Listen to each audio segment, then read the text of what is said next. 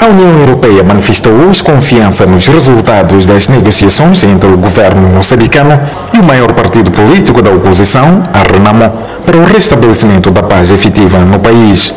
Esta confiança foi deixada por Mário Rafael, nomeado pela União Europeia para a mediação do processo negocial no final do primeiro dia das conversações da chamada Comissão Mista, que prepara o encontro entre o presidente moçambicano Felipe Nunes e o líder da Renamo, Afonso Jacamã. A coisa que eu posso dizer é que estamos a trabalhar com boa vontade, vamos a, a, a equipa dos mediadores é, é muito, é muito cometida, unida e, e, acho que vamos a fazer um bom, um bom trabalho. A esperança, a esperança.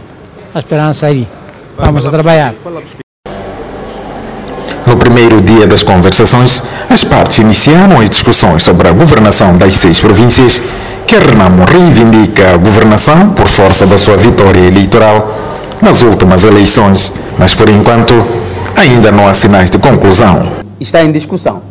Portanto, na discussão, como sabem, uh, há convergência de muitas ideias, muitos pensamentos, portanto, não há um posicionamento. Estamos a discutir.